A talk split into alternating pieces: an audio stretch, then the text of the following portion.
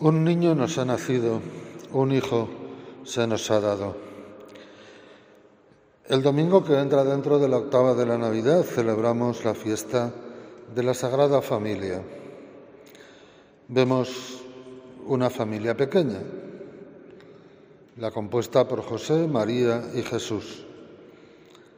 Una familia en la que las tres personas unen su destino, unen su caminar diario, unen sus vidas por voluntad de Dios. Los tres están haciendo la voluntad de Dios. Los tres se aman, los tres unen su caminar, los tres viven en el amor haciendo cada uno de ellos lo que Dios les ha pedido. La escena evangélica nos lleva al templo de Jerusalén a los 40 días de nacer el niño para presentarlo en el templo. Es el mismo evangelio que se lee el día de la Candelaria. Siguiendo las tradiciones de su religión, del judaísmo, llevan a presentar al niño en el templo y allí se encuentran con dos personajes de Dios a los que mueve el Espíritu Santo. Simeón se da cuenta de que está viendo al Mesías. Coge al niño en brazos, lo levanta y alaba a Dios con el himno que la Iglesia recita todos los días en la oración de vísperas. Ahora puedes dejar a tu siervo irse en paz, porque mis ojos han visto a tu Salvador, luz de las naciones y gloria de tu pueblo, Israel. Luz de las naciones, como el cántico del siervo en el profeta Isaías.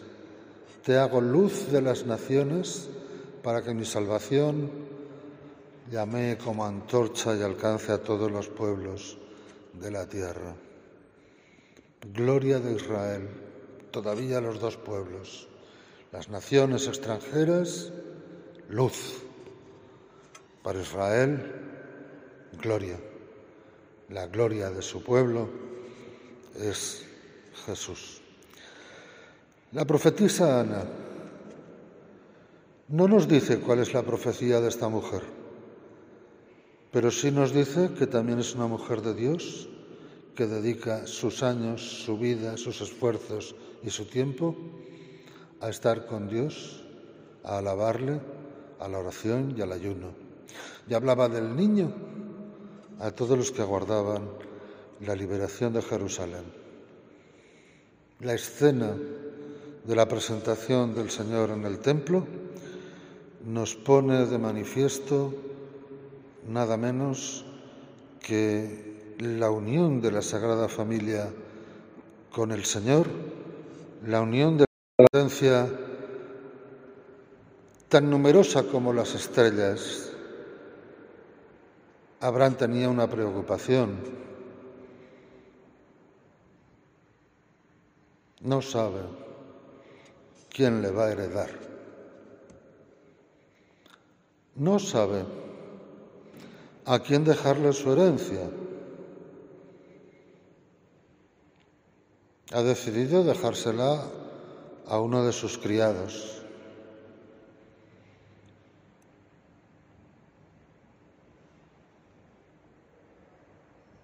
La preocupación de muchas personas o de la mayoría de la gente de la sociedad es fundar una familia, es tener un esposo, una esposa, tener hijos, para que se perpetúe el apellido, dicen, la estirpe, para dejar herederos, para que se continúe con la tarea emprendida en la familia, el negocio emprendido por la familia. Dios es comprensivo con Abraham. Le promete un imposible, pero nos dice que Abraham creyó y la propia cita nos traía también el cumplimiento de esa promesa. Abraham acabó teniendo un hijo legítimo, que fue Isaac, que fue el que heredó no solo su patrimonio, sino también las promesas que Dios le había hecho. San Pablo, en la carta a los colosenses, trata de decirnos cómo tiene que ser la relación entre la familia de los hijos de Dios, entre la familia de los creyentes y de los discípulos de Jesús.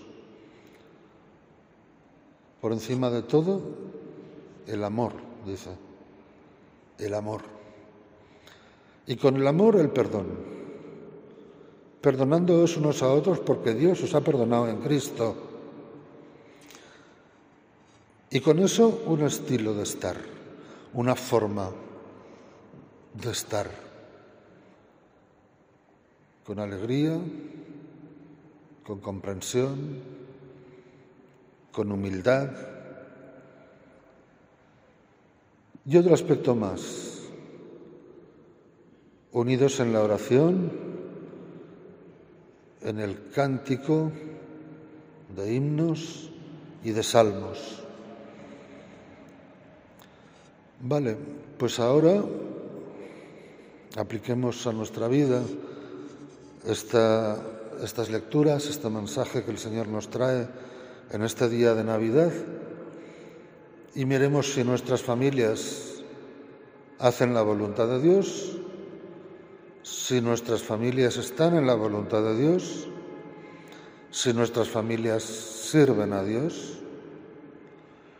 Miremos si en la familia de la Iglesia nos llevamos así, con el amor por encima de todo, junto al amor el perdón, junto al amor y el perdón el estilo de vida de comprensión, de humildad, de amabilidad.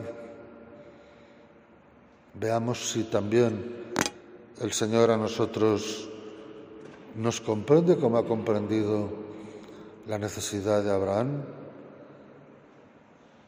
Y pongámonos bajo su mirada, pongámonos bajo su palabra para, saber hacer de nuestra vida un servicio. Un servicio a sus planes, ya no a sus planes conmigo solamente, sino a sus planes con la humanidad, porque yo soy yo, pero formo parte de la Iglesia, formo parte de la sociedad y no puedo vivir aislado de la sociedad, ni puedo vivir aislado de la comunidad eclesial, porque entonces sería un cristiano en solitario y eso no existe. El cristiano siempre lleva y es en su ser la presencia de la Iglesia, la familia de los hijos de Dios. Pues que la Sagrada Familia nos ayude a aplicar precisamente todo esto también en la familia de la Iglesia, que seamos ejemplo para toda nuestra sociedad de que Dios está con nosotros y nos ama. Hoy nos ha nacido un Salvador, el Mesías, el Señor.